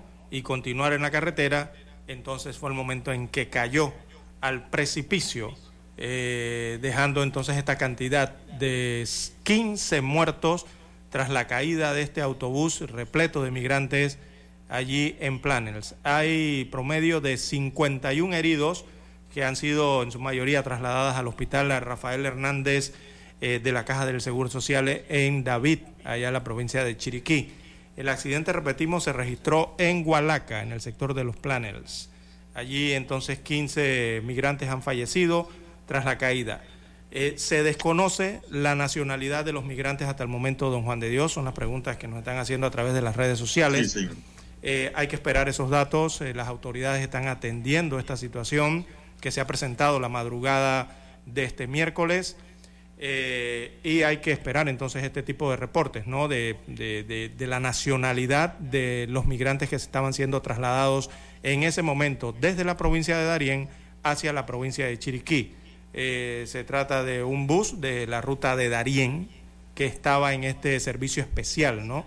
De llevar a los migrantes hacia el albergue eh, de Planels o los Planels en la provincia de Chiriquí. Eh, esto es una lástima, ¿no? Realmente es una noticia que llega mucho, sobre todo por los momentos de angustia y desesperación que habrán sufrido todos estos migrantes en este accidente. Me refiero también a los eh, heridos. Y ah, posteriormente entonces conoceremos eh, las edades eh, y las nacionalidades de estos migrantes que han fallecido y los que permanecen entonces recibiendo atención médica por parte de las unidades móviles de socorro y los que están en el hospital Rafael Hernández en la provincia de Chiriquí. Realmente es una es. tragedia, don Juan de Dios. Total. Don César, y también habría que ver eh, cuál era la ruta de estos migrantes. Yo tengo entendido que muchos se han regresado de los Estados Unidos y están regresando a sus países en Sudamérica. Eh, No, la ruta era hacia, hacia de Darién hacia Chiriquí, o sea que iban en trayecto, en travesía eh, hacia el cono norte, evidentemente, ¿no? Bueno, eh, don César, eh, esa es la explicación que usted ha dado por qué el bus se regresó, porque aquí un oyente del 0393 dice, me pregunto qué hacía este autobús accidentado por Hualaca, si su destino sería frontera. Eh, recordemos que ahí hay es eh, estaciones de recepción, albergues. Es montañosa la carretera hacia Fortuna y muy peligrosa, dice este oyente del 0393. Eh, iba hacia los albergues, don Juan de Dios, las estaciones de recepción, ¿no? Y es un drama esto, respuesta. don Juan de Dios, porque adicional al drama de, de la travesía para poder llegar hasta Panamá, don Juan de Dios, desde, su- desde sus diferentes países del Caribe, desde Sudamérica, esta travesía que hacen en la provincia de Darién, en la selva entre Colombia y Panamá, eh, además de ese drama que se vive allí, eh, llega esta otra tragedia, ¿no? Para estas familias eh, de migrantes. Don César, me acaba de llegar información nueva y están hablando ya de 33 fallecidos. Uf, o sea que en el hospital están falleciendo más personas. Eh, o en el trayecto hacia los hospitales. Ese autobús quedó, don César, como una lata de sardina aplastada. Sí, es un autobús de color azul. Le envié algunas gráficas que Las nos han que nos llegan del bus, don César, está totalmente triturado por las vueltas que dio en el vuelco.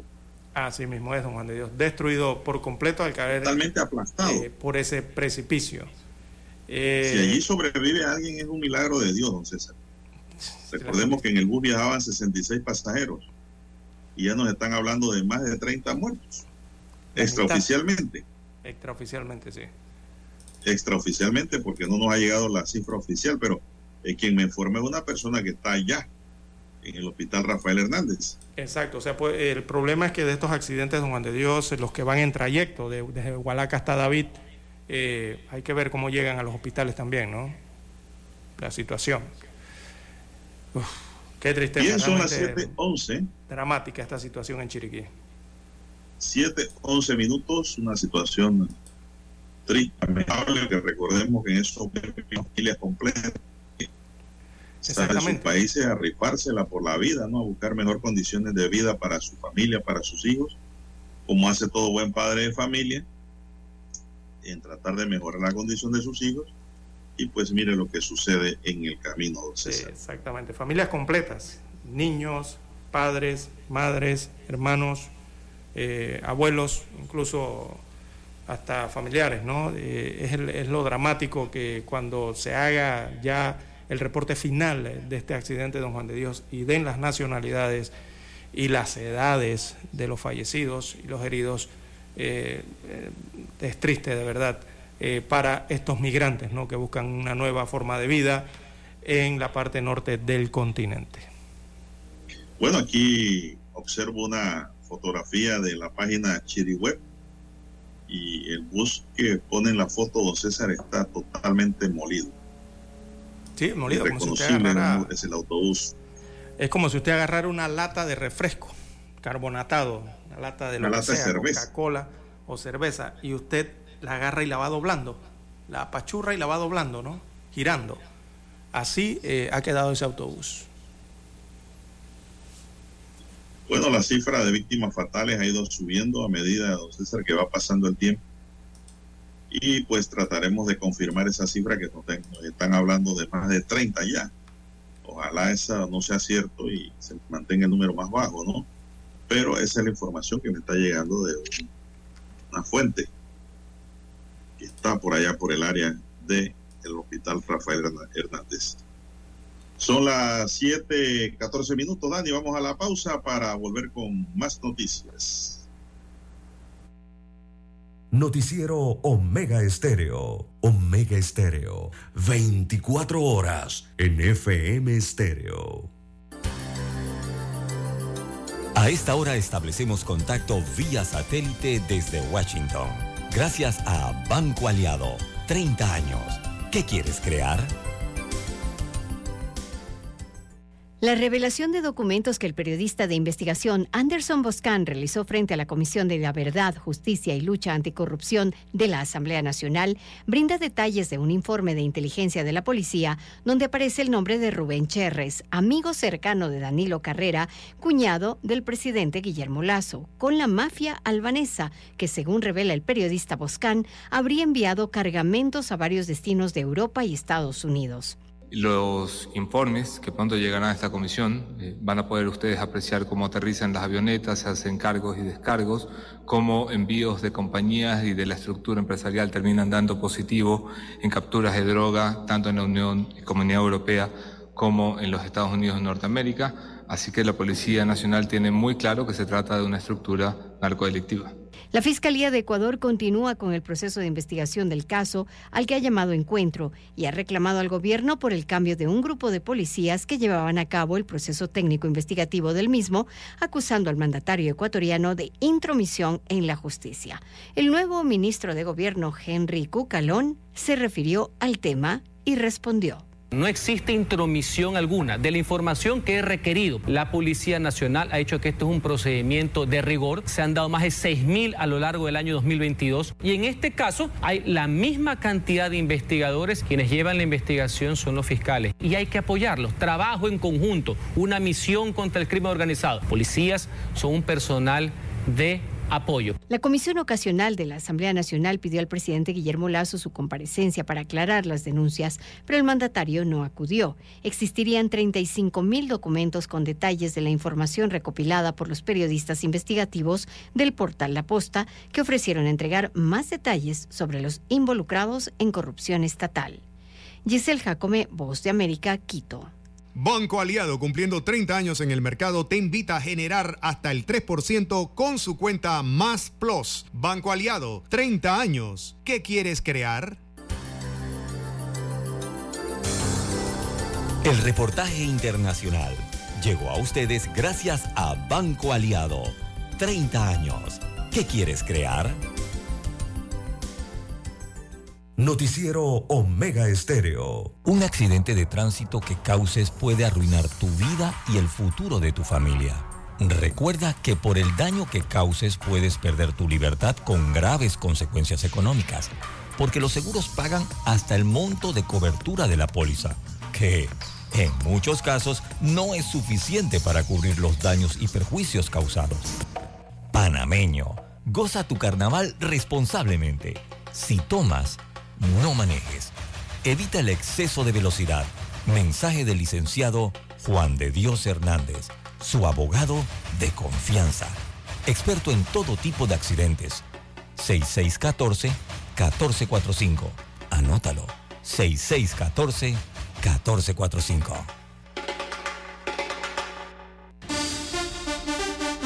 Todos los miércoles damos un vistazo al pasado. Artistas que nacieron, que fallecieron, canciones, álbumes, películas que estaban de número uno en diferentes listados alrededor del mundo. Datos históricos y curiosos. Todos los miércoles, un día como hoy. De 9.30 a 12 del mediodía, por los 107.3 de Omega Estéreo.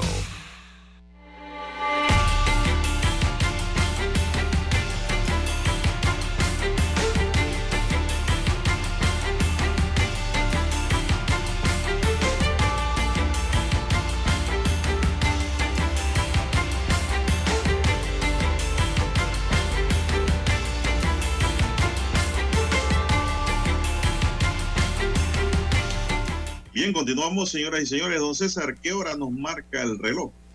Bien, las 7.18, 7.18 minutos eh, de la mañana en todo el territorio nacional.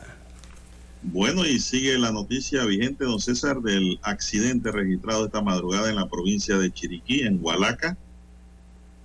Y una noticia triste, es la- lamentable, y nos dicen aquí que aumenta el número de víctimas ya oficialmente en el accidente en el que un bus que transportaba migrantes en Hualaca, en Chiriquí, cayó en un precipicio, en una hondonada y dio muchas vueltas con los pasajeros dentro. Se han contabilizado ya, dice, unos 33 fallecidos Así es. y han sido 23 heridos llevados al hospital. Esto lo indicó el mayor del cuerpo de bomberos, Edilberto Armuelles. Así que esto ya es oficial, don César. Y en 33 desarrollo, fallecidos y se han trasladado 23 heridos. Hasta el momento. de esos 23 heridos hay mucho de gravedad también, don César. Exacto, hasta el momento. Recordemos que esto La cifra ocurrió. puede subir. Sí, la cifra puede subir porque esta es información en desarrollo. Y eh, recordemos la distancia ¿no? que hay entre los planners eh, de Hualaca hasta los centros hospitalarios de importancia, de nivel importante, ¿no? que es el del que está en el distrito de David. Eh, todo ese recorrido tienen que hacerlo las ambulancias los y los heridos. Eh, así que adicional a lo que se reportó inicialmente más temprano en la madrugada, eh, de lo que se contabilizó en el área del accidente, eh, hay que esperar los reportes también del hospital. Lastimosamente hay personas que, bueno, aunque tratan de salvarle la vida, lastimosamente mueren en el trayecto, ¿no? De llegada al hospital o en los quirófanos en el hospital. Así que el conteo hasta el momento, la contabilidad van 33 personas eh, que han fallecido en este accidente de tránsito. Eh, 23 cal- es el cálculo hasta el momento que han resultado heridas en este vuelco de este autobús en Hualaca. Eh, las nacionalidades no las podemos dar todavía, don Juan de Dios, ni las edades. Las autoridades no han entregado esa información hasta el momento. Seguramente el Servicio Nacional de Migración y las autoridades de policía darán este informe más centrada a la mañana. Así es, no sabemos qué cantidad de mujeres, de niños o de hombres han fallecido, pero hay 33 registrados en la lista de los bomberos.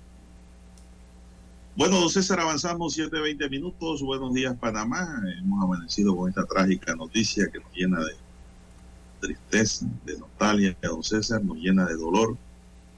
porque digo, uno que siempre eh, pone a Dios por delante para que nos cuide y nos protege como nos proteja, como decimos todas las madrugadas al empezar, pues eh, a veces a Dios se le escapa, ¿no? Estas cosas y ocurren, pero eso no es para que perdamos la fe. No, señor. Sigamos adelante con fe en Dios. Eh, 33 organizaciones representadas en la mesa de diálogo de los artistas solicitan a la ministra de Cultura convocar una plenaria, don César. Acuérdense de que hay ahora mismo una necesidad, si los artistas, de una nueva ley.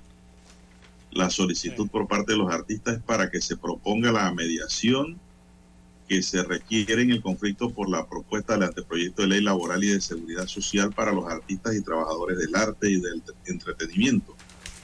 Las 33 organizaciones buscan poder culminar a la brevedad del debate y alcanzar la redacción de una propuesta más adecuada para ser presentada en consenso ante la Asamblea Nacional.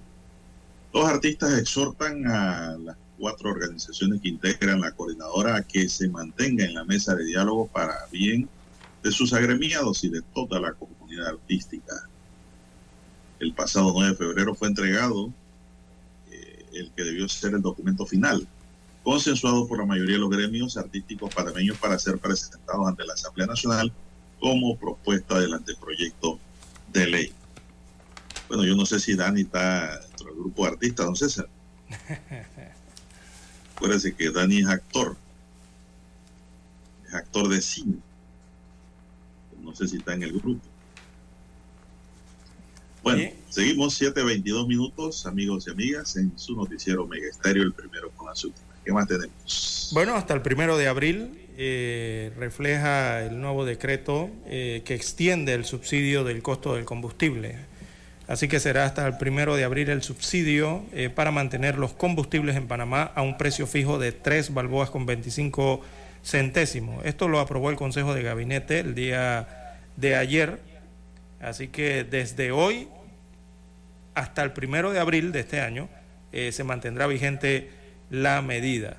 Eh, esto lo comunican entonces a través de las redes oficiales eh, del Estado. Así que se mantienen tres balboas con 25 centésimos eh, los precios de los combustibles para los consumidores a nivel de la República de Panamá. Se mantiene el subsidio. Importante ahora para los carnavales, don Juan de Dios.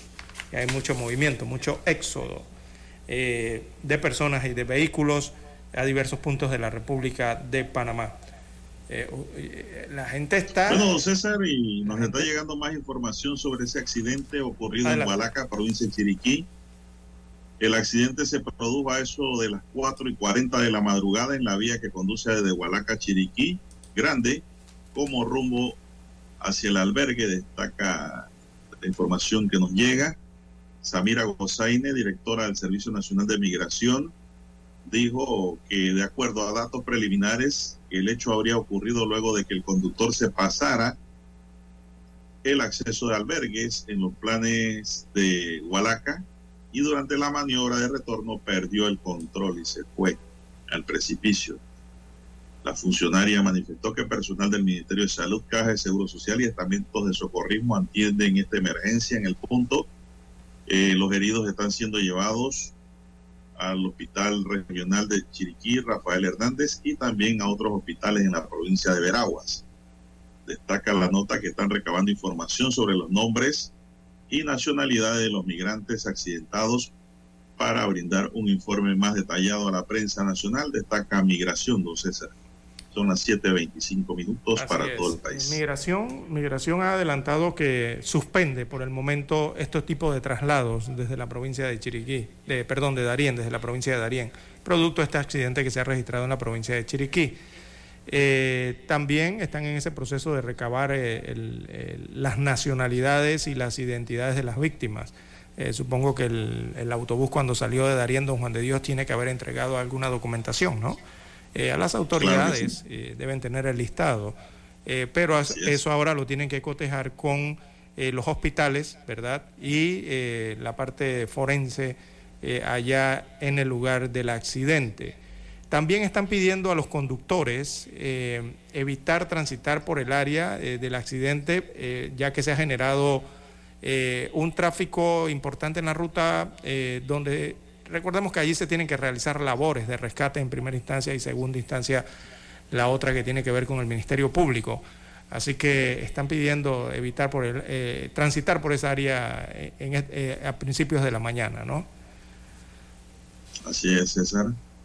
Son las 7.26 minutos. Eh, la información ahora mismo está fluyendo del lugar, desde el lugar de los hechos. Eh, la información que tenemos de última hora, de último momento, de última mano, nos dice que van 33 fallecidos y 23 heridos. El bus con una capacidad que transportaba unas 66 personas, pues se volcó en medio de un precipicio, se volcó y fue a dar al fondo, quedando pues totalmente aplastado. Eh, del total de personas que viajaban, todavía hay como cerca de 10 o 11 que se desconocen su condición, don César. Sí, porque han llegado críticos al hospital. o están siendo llevados a otros hospitales. Sí, Lamentable eh, que- hecho pues que nos ocupa esta mañana, don Sí, César. es que esto eh, han recibido a, recibieron a varios heridos críticos de verdad, según los reportes en el hospital eh, Rafael Hernández, y están en esas labores, ¿no? La- la- los médicos también, eh, y las ambulancias. eh, hay que verle, habían cuatro ambulancias operativas al momento del accidente temprano en la madrugada. Eh, incluso tuvieron que llamar refuerzos, don Juan de Dios, al área de la frontera, las unidades que están de socorro en la frontera de Panamá con Costa Rica, y también tuvieron que llamar unidades de socorro para asistir, y esas unidades llegaron también desde la provincia de Veraguas para poder ayudar a las de Chiriquí en este accidente, don Juan de Dios. Bueno, se nos agotó el tiempo, señoras y señores.